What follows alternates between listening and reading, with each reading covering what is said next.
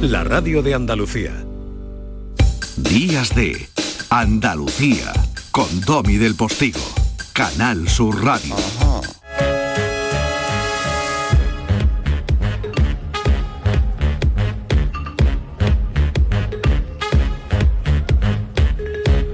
Y vamos a empezar esta segunda hora contigo, siempre contigo, siempre contigo.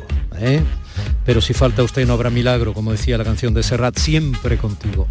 Eh, pidiendo perdón, porque sé que se han quedado llamadas fuera. ¿eh? Sé que sí, a usted también, señora, que llamaba desde Córdoba, que pedía que hubiera más atención a la Semana eh, Santa Cordobesa, maravillosa Semana Santa Cordobesa, como, madre mía, como maravillosa Córdoba.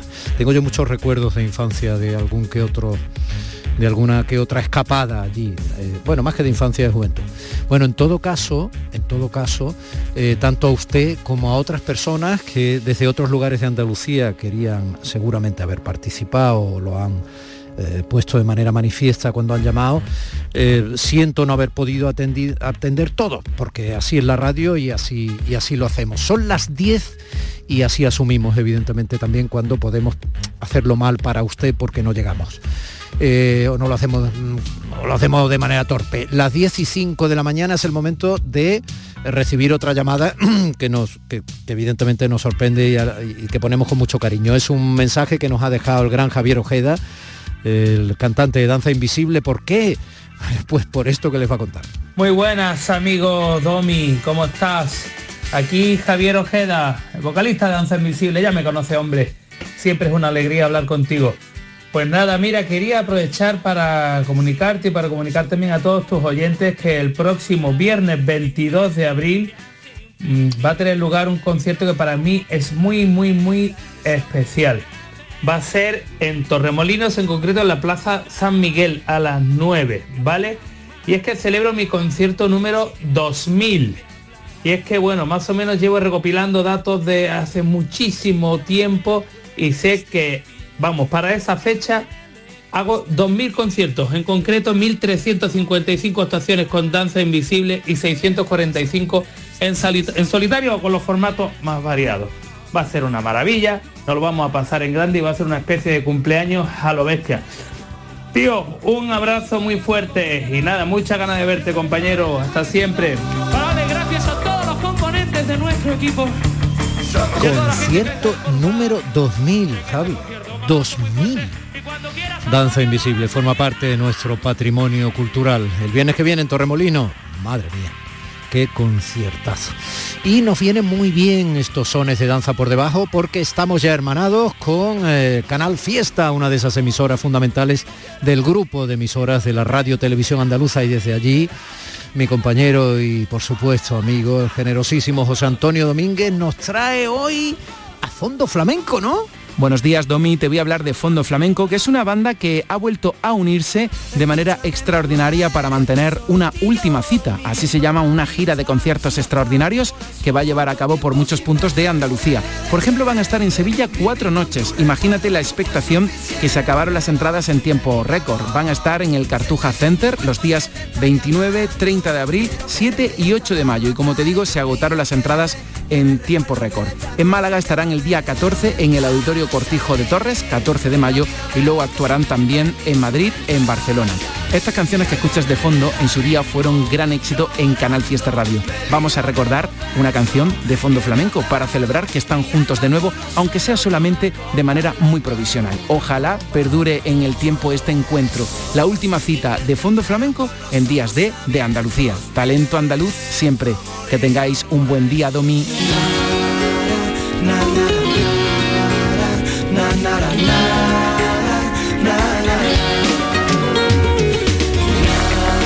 Talento andaluz, el tuyo, José Antonio, gracias. Y por supuesto el de todos aquellos art artistas que tú nos traes y que cada vez estamos conociendo mejor. La historia de amor es la que nosotros eh, pretendemos tener con usted, contigo del otro lado de la radio de Andalucía, aquí en nuestros días de... Ah, pero tenemos invitado, tenemos invitado. Días de Andalucía, con Domi del Postigo, Canal Sur Radio. Déjenme que les haga una pequeña reflexión en este momento del programa. A mí me sigue pareciendo un auténtico milagro cuando veo los garabatitos de las notas en un papel o en una pantalla que componen la partitura, que yo sé que eso se lee, leer, verbo entre comillas, se interpreta como quieran, en la mente del, del compositor o del intérprete, etcétera, como si fuera música, hasta que luego lo interpreta una orquesta sinfónica con una sabia batuta dirigiéndola y con la técnica necesaria, el milagro suena, por ejemplo, así.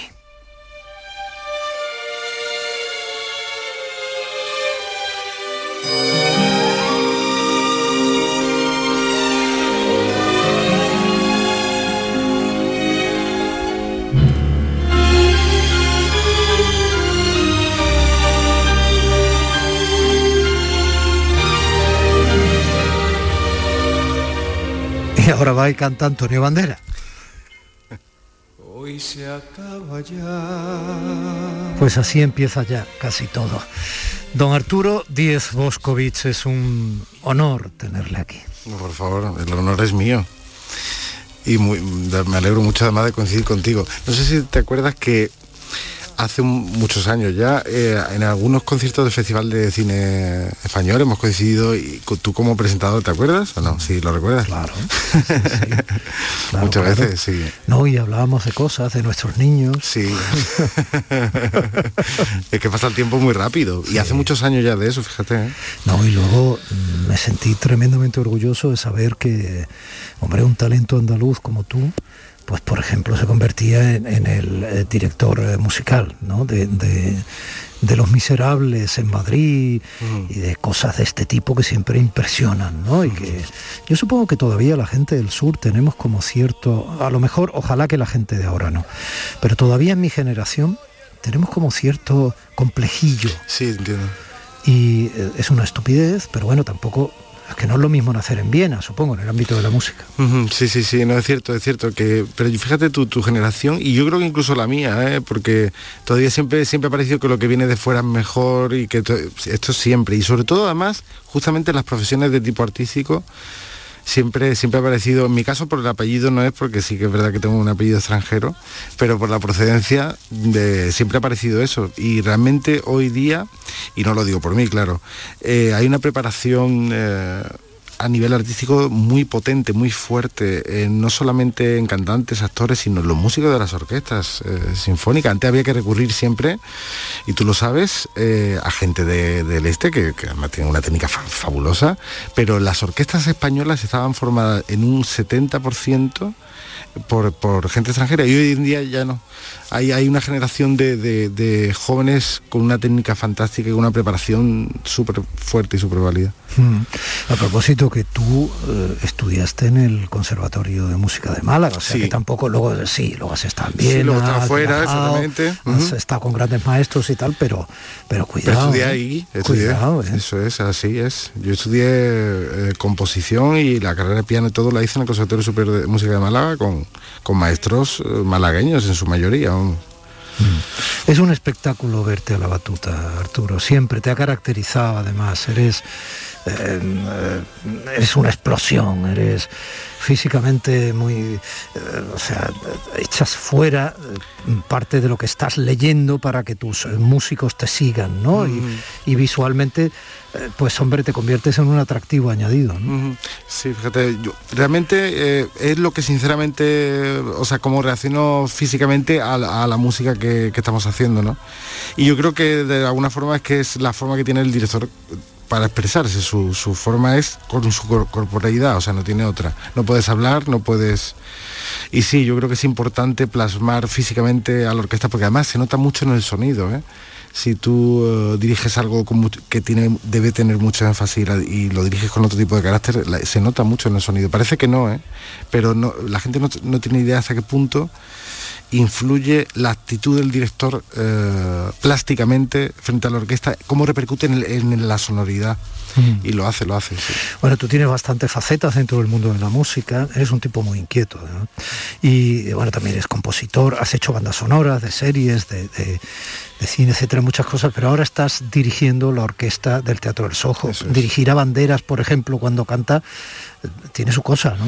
Está muy bien. Yo, fíjate, mira que he dirigido a muchísimos Antonio solistas. Bandera, definición del tío, que habiendo cumplido ya los 60 años, te puede llamar de madrugada para decirte que ha tenido una idea que vais a materializar en cuanto Eso, nada. desayunes. Exactamente, totalmente. No, no, no, ese no para. O sea, eso, eso es capítulo aparte. Pero mira, yo creo que lo más importante es o sea, su entrega, el nivel de compromiso que él tiene con esta profesión.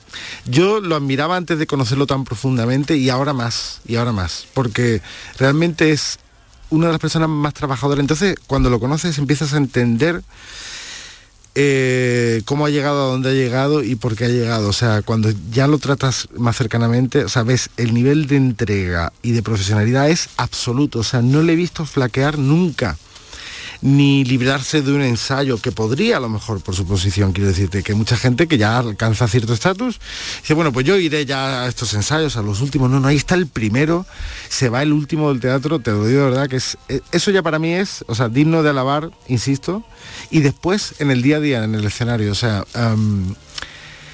se deja la piel todos los días. O sea, no se reserva nada, nada, nada. Porque siempre hay. Y esto, yo además, sobre todo que he dirigido también en la ópera, ¿no? Que he estado en los dos en los dos eh, campos, por decirlo de alguna forma. Y zarzuela también muchísima. Eh, bueno, los actores siempre se reservan un poco, intentan... No, no, no. O sea, Antonio es que lo da todo cada día para el público que viene. Y es un espectáculo y sobre todo y lo más importante es que tengo una comunicación con él cuando dirijo, o sea, hay una comunicación increíble. Es que tiene un talento innato. Yo sé que él no ha estudiado música formalmente, pero parece que lo hubiera hecho, porque tiene una musicalidad intrínseca impresionante, ¿no? De verdad, es increíble. Pero se puede dar un pequeño conflicto de intereses, lo digo con simpatía, porque claro, al mismo tiempo él es el gran empresario, ¿no? Y, Sí. y claro, en cierto modo estás a sus órdenes, aunque él se ponga a tus órdenes Sí. cuando tú lo diriges, por ejemplo, para este disco de A Chorus Line que habéis grabado, que Sí. suena maravillosamente bien como un milagro. Pero claro, ¿y entonces qué pasa cuando se da? Y si le tienes que decir, Antonio, que no, que, que has entrado Pues poco yo, se, tiempo. yo se no". lo digo, se lo digo, le digo las cosas. Yo creo que además, precisamente le agradece mi sinceridad. La verdad es que, está- insisto, es tan trabajador que pocas veces hay que decirle nada, ¿eh? Pero las veces que le he tenido que decir alguna cosa, de corregirle alguna cosa, normalmente él adopta una actitud, vamos. De hecho, eh, es nuestro jefe, pero porque nos acordamos a veces que es nuestro jefe, porque su comportamiento no es...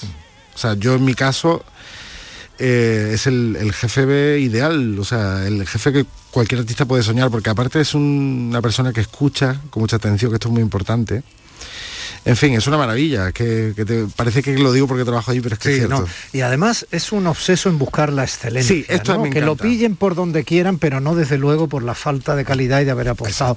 Entonces, por ejemplo, cuando graba un disco como este que, que estamos oyendo en parte de fondo, pues tiene que ser también, no va más, y por supuesto con orquesta, son Sí, sí, sí, son sí, 15 sí. músicos o algo así. bueno, la orquesta. eh, 15 músicos en el musical, cuando lo grabamos, efectivamente, todo musical, la orquesta, la formación son 15 músicos, pero el bonus track que canta él en este caso fue con la Filarmónica de Málaga. que lo canta con Laura Penanti. Penanti, que es, bueno, el premio Tony, entre otras Sí. cosas, es una de las grandes De Broadway, voces sí. de Broadway. Sí, que totalmente. es grandes voces del mundo del musical. Sí, to- totalmente. O sea, es que claro, imagínate, Antonio estuvo Muy nominado. guapa chica, además. Sí, muy mona. Eh, estuvo nominado a los Tony, que es una cosa histórica. O sea, él ha estado nominado a los premios más importantes, que, que es como los Oscars de los musicales. O sea, una cosa impresionante con Nine, que además ella fue protagonista con él Sí, en Nine y la sí. llamó y estaba encantada de participar en el en el bonus track y fíjate ahí, con- en el bonus track eh, participó la Orquesta Filarmónica de Málaga que en este caso se grabó eso fue, fue con 70 músicos Y en el vídeo que habéis grabado, que hay un vídeo que Eso es precioso, para colmo en algunos momentos se mezclan imágenes muy hermosas y Sí, tratadas con mucho cuidado de la propia ciudad, Mm. junto al hacer musical, al hacer la grabación con la orquesta, Sí, etcétera. sí. Que es otro regalo más, es otro punto de generosidad, de no perder de vista que el Teatro del Sojo se incardina en Andalucía, que totalmente está en Málaga. eso es Entonces, no, no soltar todo ese mimbre es tremendo. ¿no? sí tremendo y, y ya te digo me encanta lo Todo lo contrario del perjuicio complejo que yo decía al inicio. es todo lo contrario, efectivamente. Así es. Arturo, eh, defíneme la música. La música. La música es, eh, bueno, yo creo que desde que el ser humano es ser humano, yo creo uno de los medios de- que ha tenido para expresarse, para comunicarse más fuertes, ¿no?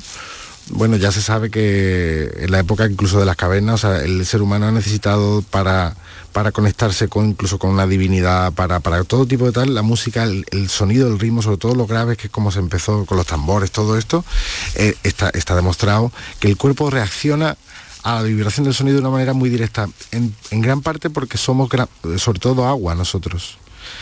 Y entonces eh, el agua con el sonido, con la vibra, y reacciona inmediatamente. Y eh, está muy relacionado incluso, fíjate, que dentro del agua que nosotros tenemos dentro y de nuestras células, cuando escuchamos determinado tipo de música, se forman figuras geométricas de una determinada forma. O sea, no se forman las mismas figuras con Mozart, por ejemplo, que escuchando una música muy curiosa. Hay estudios sobre eso impresionantes.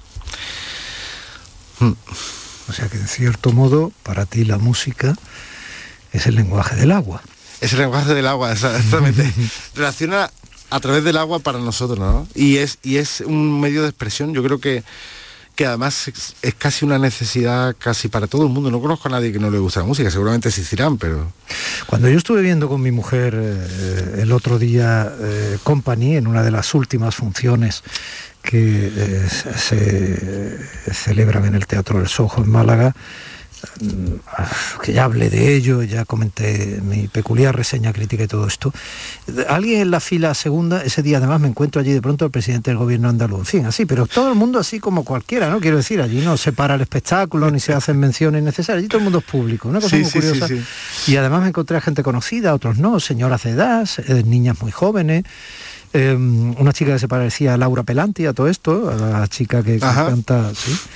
Eh, y, muchos de ellos decían, pero ¿cómo dirige ese hombre la orquesta? O sea, esa pregunta era recurrente. Sobre todo, hombre, no mientras estabais eh, Sí. tocando, mientras los actores maravillosos evolucionaban, sino en el descanso ese que Sí. hay. ¿Cómo se pero cómo, cómo hace? Pero si hay un músico allí arriba, Sí, otro es está aquí abajo, Mm. pero la- ¿cómo lo hace? Pues mira... Yo sé que te lo han preguntado en otras ocasiones. Bueno, en los medios no me lo han preguntado en ningún sitio, la verdad, la primera vez. Eh, pues mira, eh, hay unos monitores, un sistema de monitores. Ellos me ven, además son monitores eh, de vídeo, que no tienen prácticamente retardo. Y eh, ellos, claro, la manera en que están ubicados, efectivamente, como tú dices, tengo a gente enfrente en pisos distintos. Claro, pisos de mm, dos escaleras de incendios laterales Sí, que sí. semejan las escaleras de incendio típicas de eh, los edificios de muchos barrios de algunas zonas de Manhattan, exactamente. de Nueva York. Pues yo dirijo una cámara, O de, o básicamente. de Manhattan, o de Brooklyn, o de cualquier sí, zona. exacto. Pues le dirijo una cámara, básicamente casi todo el espectáculo estoy mirando una cámara que tengo enfrente y todos los músicos tienen monitores, eh, llevan auriculares, se escuchan entre, entre ellos por auriculares y me ven en un monitor que tienen, tienen varios además, eh, en, lo- en las estancias donde, está- donde están. Es un poco como Matrix. Totalmente, no, no, no, ese, pero y totalmente, pero, pero fue difícil al, al principio, ¿eh? porque cuando empezamos a ensayar no iba junto a la orquesta, o sea, claro, no están acostumbrados hasta que fuimos buscando el método, yo lo que tengo que hacer es dirigir muy anticipadamente a lo, a lo que tengo que dirigir realmente más de lo habitual, digamos. Tú te vas, a, fácil. te vas a ir a Barcelona ahora, Sí, porque Company va a Barcelona de gira ni más ni menos que cerca de dos meses. ¿no? sí, sí, así es. Sí, yo pasar de estar al lado de mi casa, yo aquí estoy encantado porque vivo a 10 minutos. Yo vivo en calle Granada, o sea que es perfecto. Pero bueno, hacía, hacía tiempo que no salí de gira. Bueno, la última vez fue con Chorus Line, pero ocurrió aquello del confinamiento y la pandemia Sí. y se quebró ahí todo, ¿no? Pero bueno, espero que esta vez, yo creo que esta vez ya es la buena, ¿no? Ya saldremos de eso, ¿no? ¿Tú qué piensas? Ojalá. Yo creo que sí. Ojalá fuera importante lo que piense. Hombre, parece claro. Siempre es pare- importante lo que tú parece claro que por las circunstancias que sean y la ayuda de las vacunas, pues como el sistema sanitario no está siendo tensionado como lo Ujú. estaba antes, Eso es. pues en cierto modo sálvese quien pueda, lo digo con la boca eh, pequeñita, ¿no? Quiero decir, vamos a cuidarnos, Claro. vamos a intentar Sí. estar vacunados en la medida de lo posible. Eso por supuesto. Y si nos contagiamos, pues que el virus tenga todas las todas las eh, imposibilidades que, que- que nos da la medicina Exacto. para no hacernos daño y ya está, ¿no? Sí, y vamos a tener que acostumbrarnos poco a poco a vivir así. Sí, sí, hasta que va- podamos recobrando la normalidad. Luego también te puedo hacer una apreciación histórica. Sí. Y lo han dicho eh, epidemiólogos de mucha talla en este mismo programa. Desde mm, tiempos remotos Sí. que se tenga documentado, normalmente las pandemias eh, han durado o han empezado a flaquear ya a, los dos años. Curioso. curioso. Pues fíjate, pues justo, ¿no? Yo me acuerdo cuando decían dos meses y tal, yo decía, me parece muy poco tiempo. Y fíjate tú, al final. Bueno, pero ya está. Ya, yo, yo creo que casi, casi hemos superado la prueba, casi. Bueno, tendremos que seguir, utilizando y sabiendo utilizar tranquilamente las mascarillas cuando la situación lo requiera y ya está, y disfrutar de nuestra vida sí. pues al máximo. Sí, que la música, fíjate tú, nuestro gremio además eh, fue uno de los más castigados, evidentemente, ¿no? Porque todo lo que sea hacer cosas en compañía, no, ya no tuvisteis que parar un tiempo porque hubo también era lo previsible. Sí, sí, sí, Pero bueno, se ha ido solventando y. Sí, sí, no, no, bien, bien. Yo creo que ahora tiene la cosa mucho mejor aspecto y, sobre todo el ambiente general, ¿no? No hay tanto desánimo, yo creo que está es mucho mejor. Sí, yo creo que ahora los las atenciones informativas se han, se han ido. Tú hablabas antes de que hay grandes músicos del este en nuestras orquestas. Da verdadera pena y, y, también mucho miedo ver a músicos maravillosos, por ejemplo, tocando entre los restos de la ciudad bombardeada de Mariupol. Eso es tremendo, lo he visto, sí, sí, sí. Tremendo, muy duro eso. ¿eh? No, no, esto es incomprensible. O sea, sobre todo, y después de, la, de lo que hemos pasado, es, una, es algo me parece surrealista. O sea, que, que hay una persona interesada en todo esto, o sea, me parece, no sé, porque no, seguramente no hay planes mejores, ¿no? Que te hagan un masaje en un yate, yo qué sé, o sea, digo yo. Ya, ese no está mal.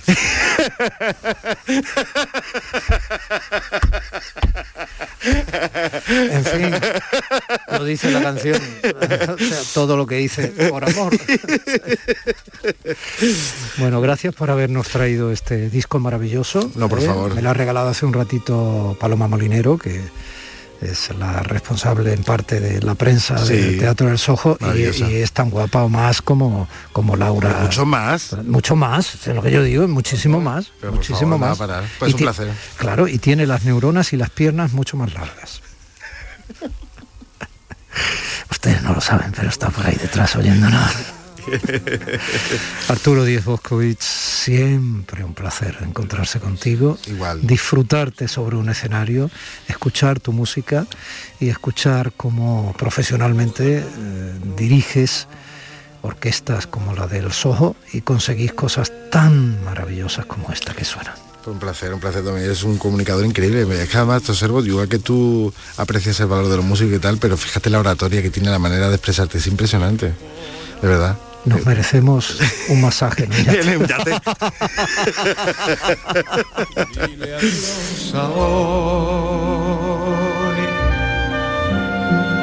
y apunta nuevo día. Escuchando al corazón.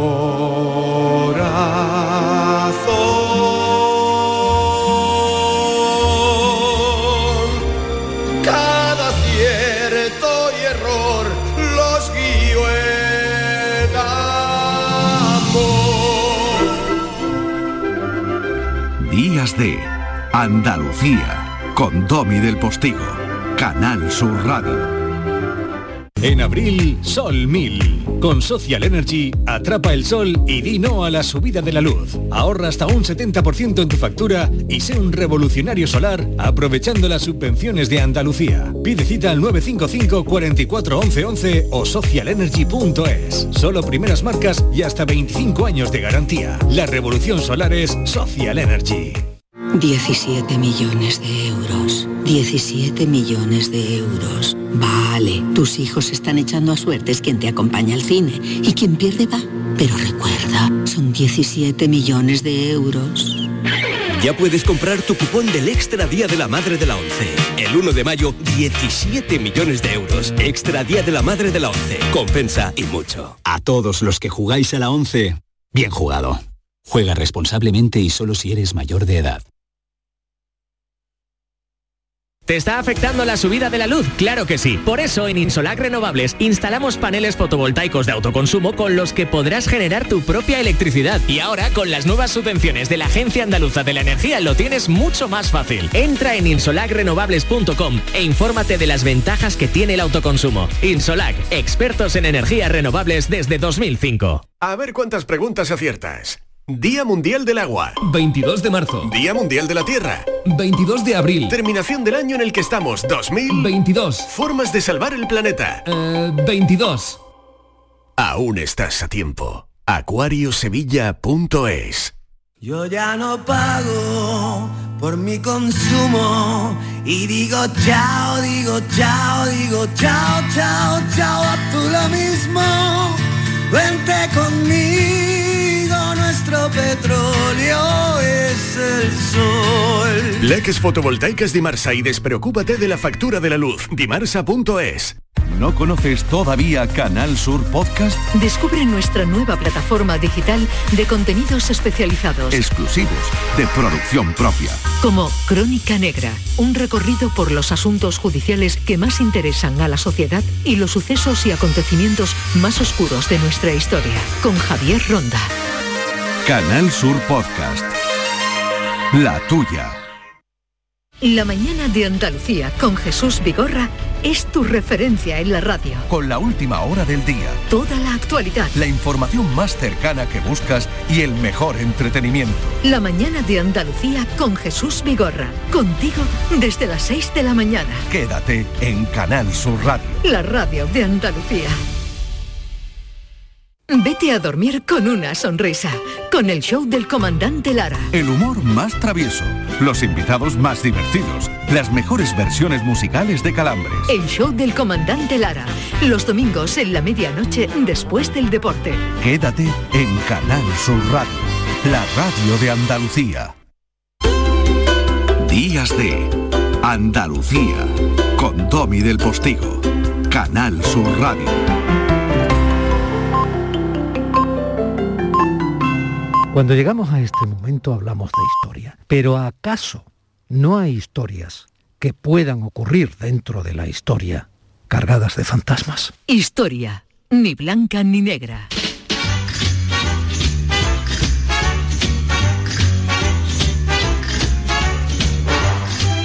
Doña Elvira Roca, buenos días.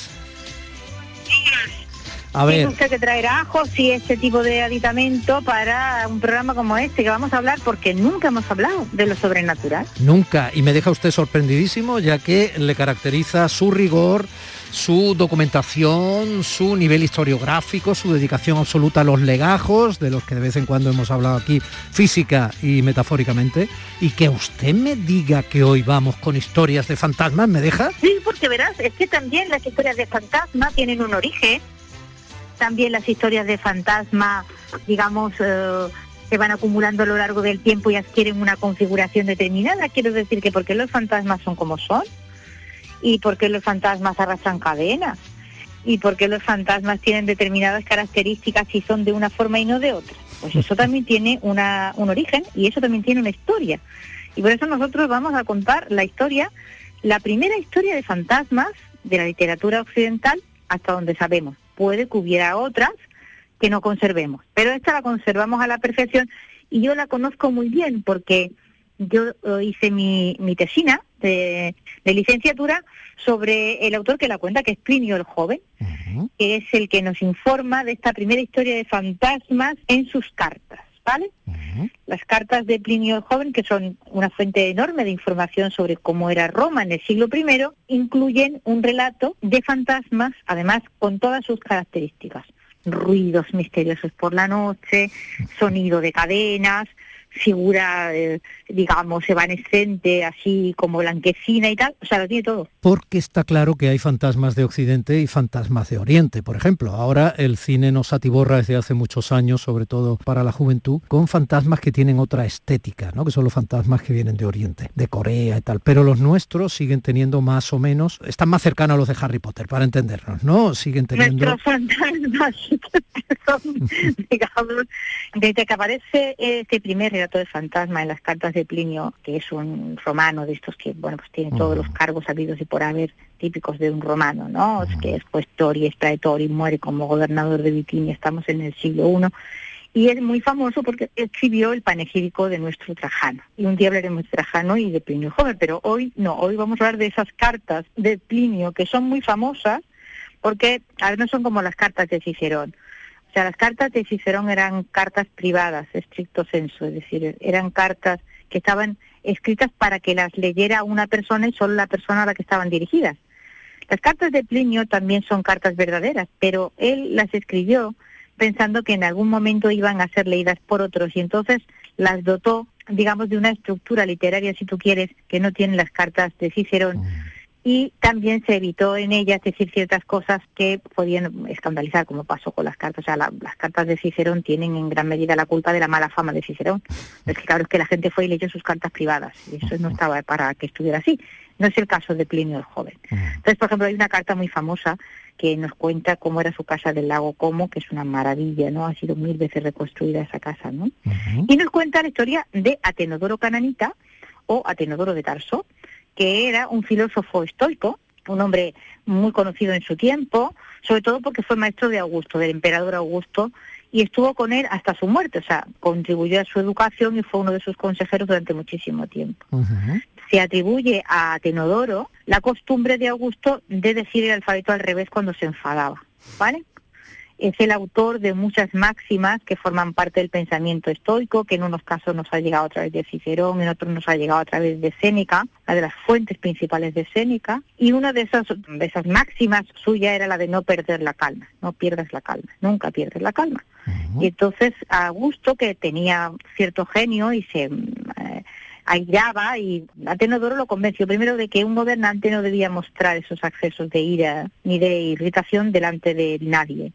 Y en segundo lugar, que jamás había que tomar una decisión cuando se tenían nuestros rebatos. Entonces, cuando le daban, le decía, ponte a recitar el alfabeto al revés, hasta que se le pasaba el, el arranque, ¿no? Hombre, contar hasta 10 es más fácil, pero bueno, eh, No, no, tiene un pero nivel, contar- tiene se un acaba nivel. muy rápido. Es que se acaba muy rápido contar hasta 10. Tú intentas decir el alfabeto al revés y ya verás el lío que te, que te formas. No, no, yo, cuando me veo incapacitado manifiestamente. Claro, para cuando llegas a la A, se te ha pasado el cabreo.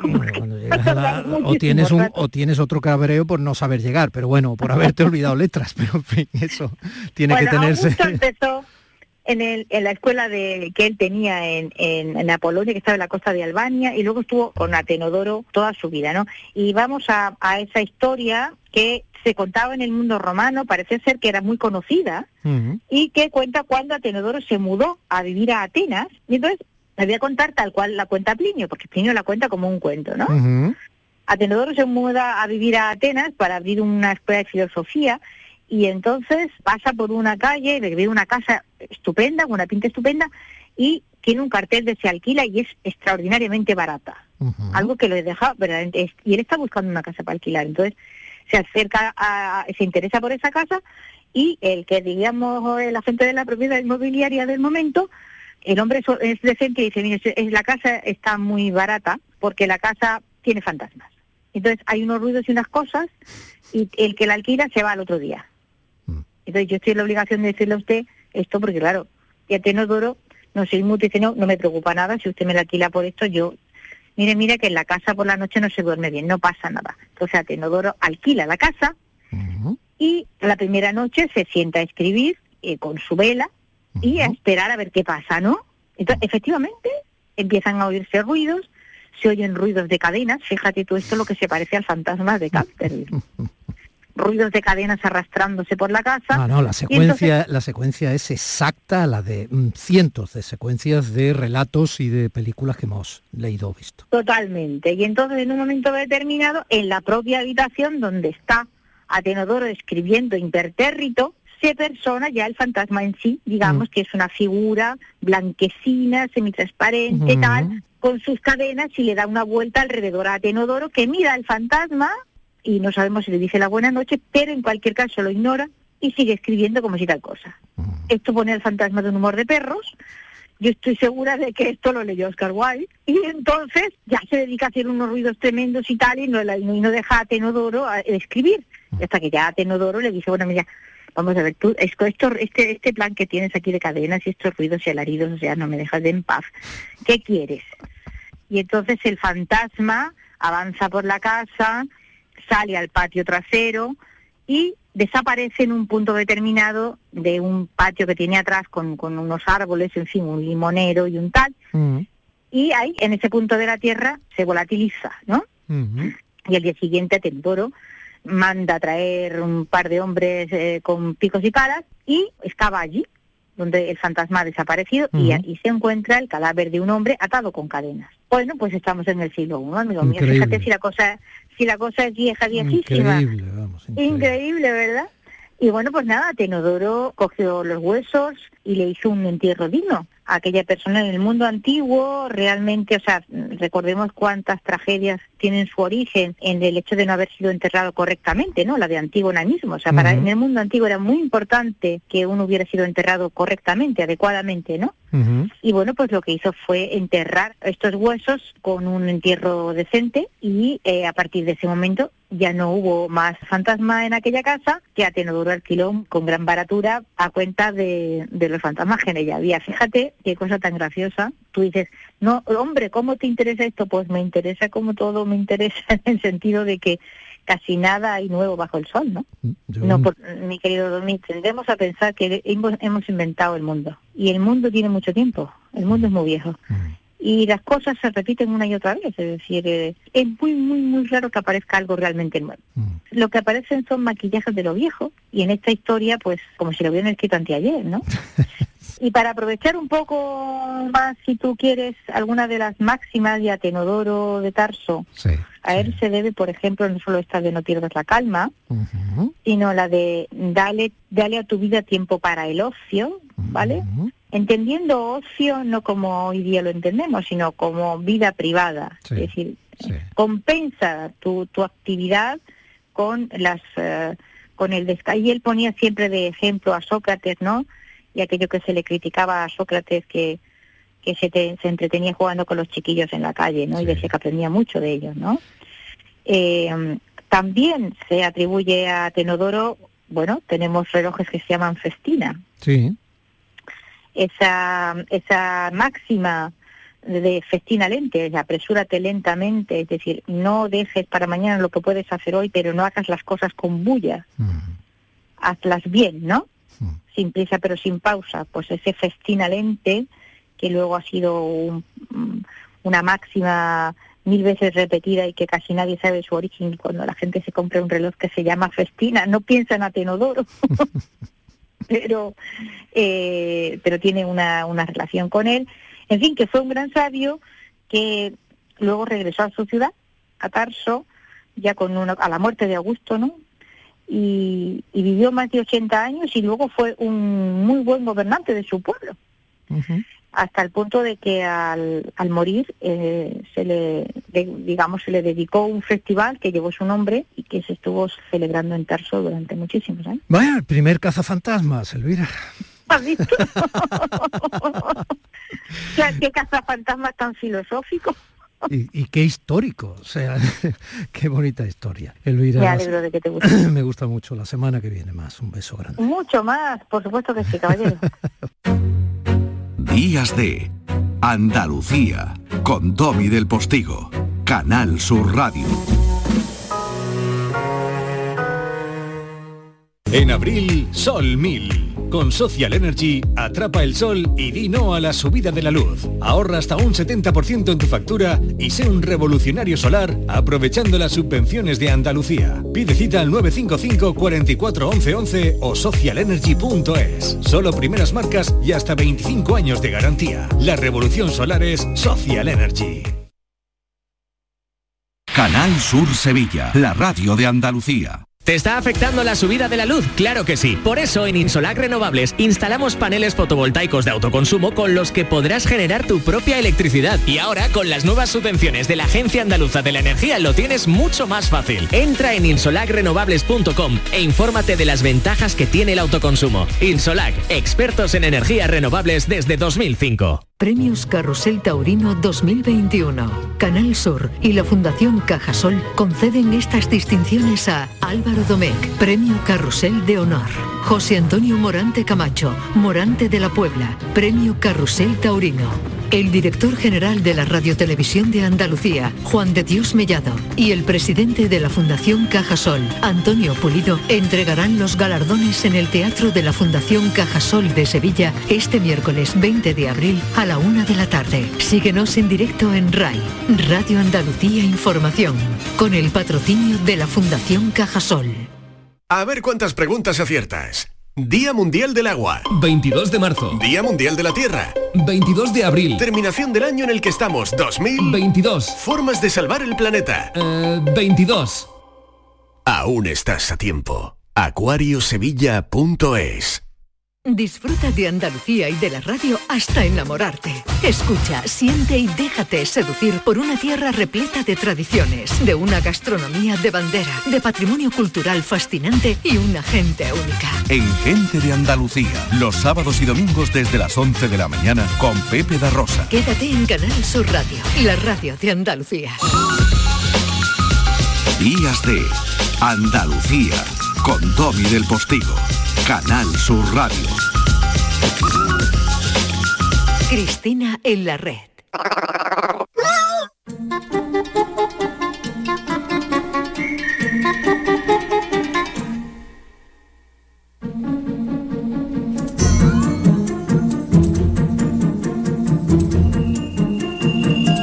Tú sabes, Cris, que yo vi Wally, cuya pincelada de banda sonora estamos escuchando de fondo, ¿no? Con mi Gabriel, que ahora tiene 11 años, como tú sabes, eh, con el chiquitillo no, porque ha cumplido 3 años ahora y todavía no lo puedo llevar, claro. Eh, una obviedad, eh, ya, ya habría yo corrido, aunque tú sabes que Gabriel... Tú sabes que Gabriel eh, me gusta cuando me regalas esa sonrisa tan discreta. Tú sabes que, que Gabriel eh, con seis años o por ahí no solo había visto Poño, había visto medio Miyazaki. Pero bueno, eso lo contamos otro día. La cosa es que eh, a, a mí me daba miedo parte de la película y él, y él se lo pasaba a pipa. Wally además tiene, tiene algo, y, y- y ya lo que voy a decir me sirve para presentar a, a Javier Ocaña, que, que vamos a hablar con él sobre un libro imprescindible. Se tenga Ocaña, Pero hijos, tu invitado no era Javier Ojeda. Javier, no, Javier Ocaña.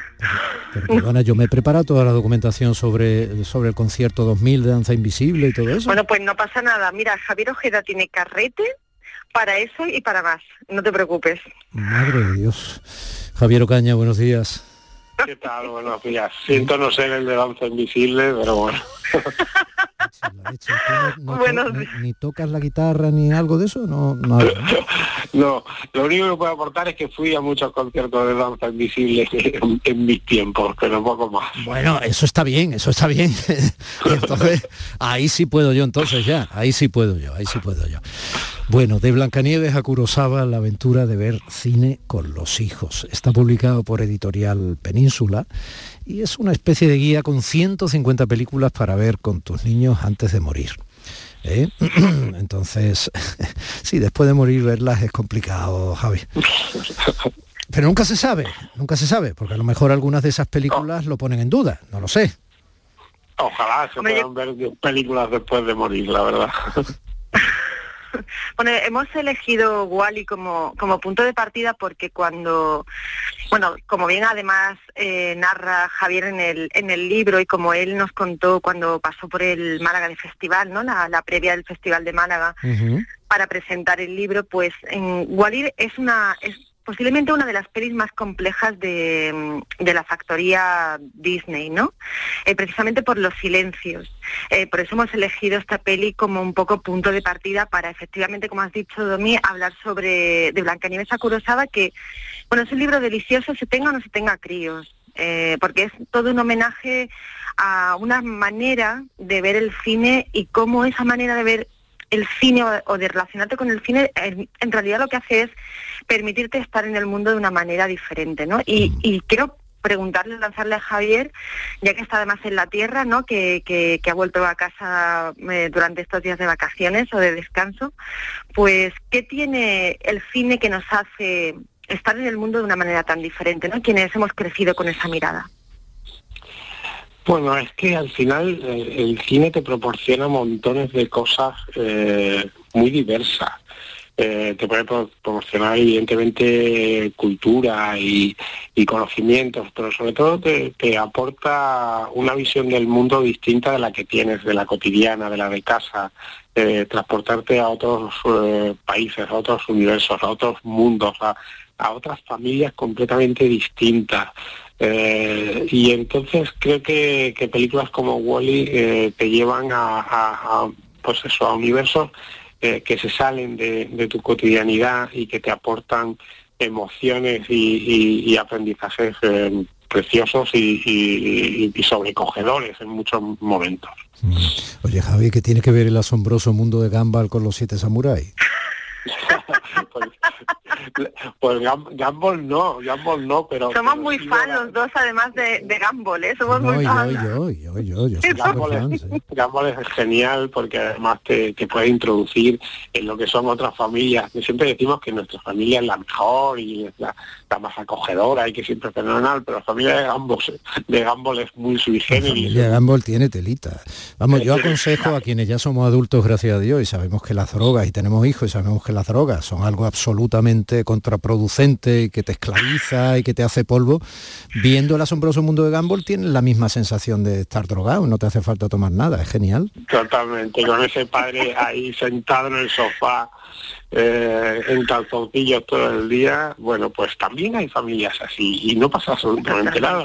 Claro. claro. Y entonces yo en ese, en ese capítulo lo que hago es establecer paralelismos y, y en el capítulo de, del principio de la animación y de las primeras imágenes, las primeras series que se ven. Y ahí hablo, por ejemplo, de cómo se pueden establecer paralelismos con Doraemon, que es otra serie que me gusta mucho y que, que vi mucho con los niños cuando, cuando eran pequeños, con esos capítulos de samuráis y ese mundo japonés, que además te lleva, que, que puede acabar llevando a los siete samuráis, que es el final del libro, previo paso por la guerra de las galaxias, que tiene mucho de samuráis, los lleváis, al final son los samuráis, y George Lucas se, eh, inspiró en ello, y con Gumball, con, el asombroso mundo de Gumball, lo que pasa es que, te puede llevar posteriormente a esa comedia familiar gamberra americana, de familias extrañas.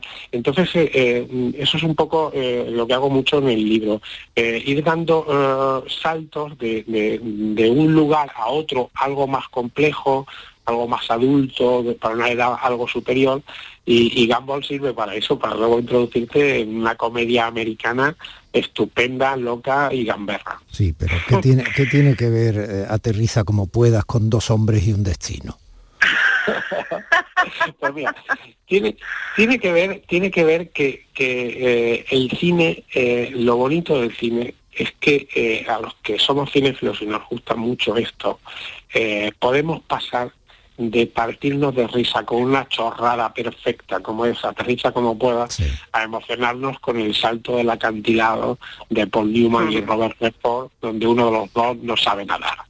Entonces, eh, eso es lo bonito, eso es lo bonito del arte y de la cultura, que no solo te guste el flamenco, sino que te guste el flamenco y el jazz y el rock eh, o, que no solo te, o que no solo te guste el arte abstracto y contemporáneo, sino que también te guste Velázquez y que te guste eh, el Pues al final es un poco eso. Al que nos, a los que nos gusta la cultura y nos gusta el arte, nos gusta el arte diverso. Si nos gusta solo un, arte, tiene poca gracia. En esa mirada tan dime. ¿Tú has visto el ejercicio de amor al cine que ha hecho Javier en un segundo?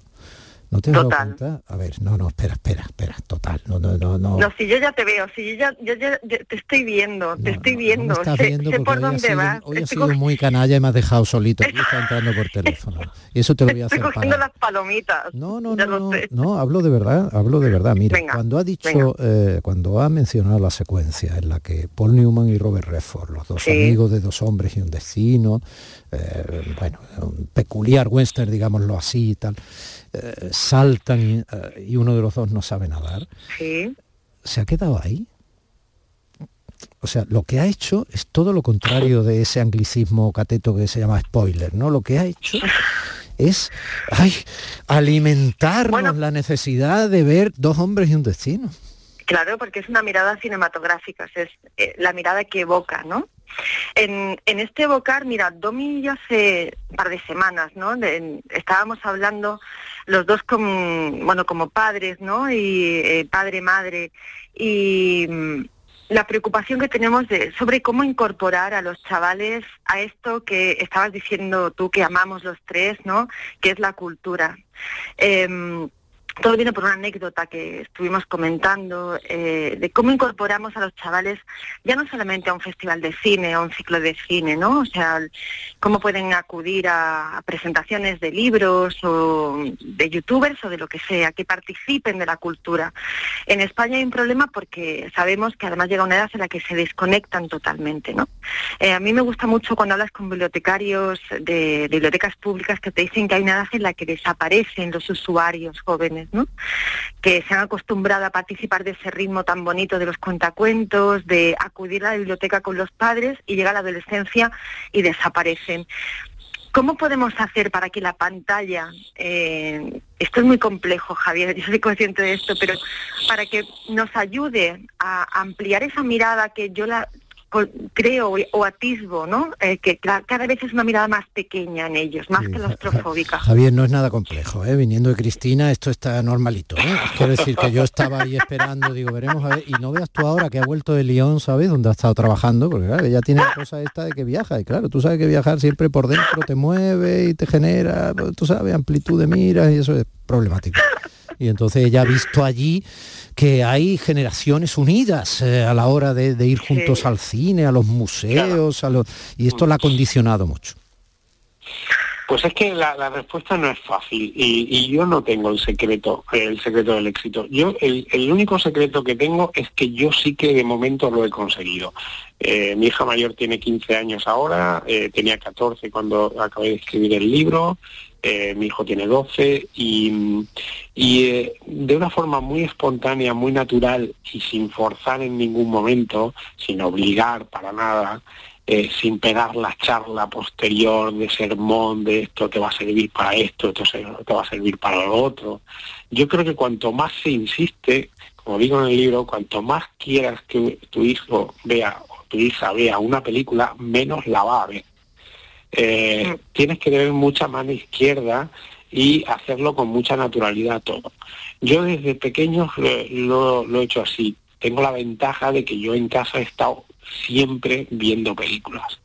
Entonces ellos me han visto siempre viendo películas. Es como el famoso chiste ese que están dos madres en un parque y una le pregunta a otra qué puedo hacer para que lean mis hijos.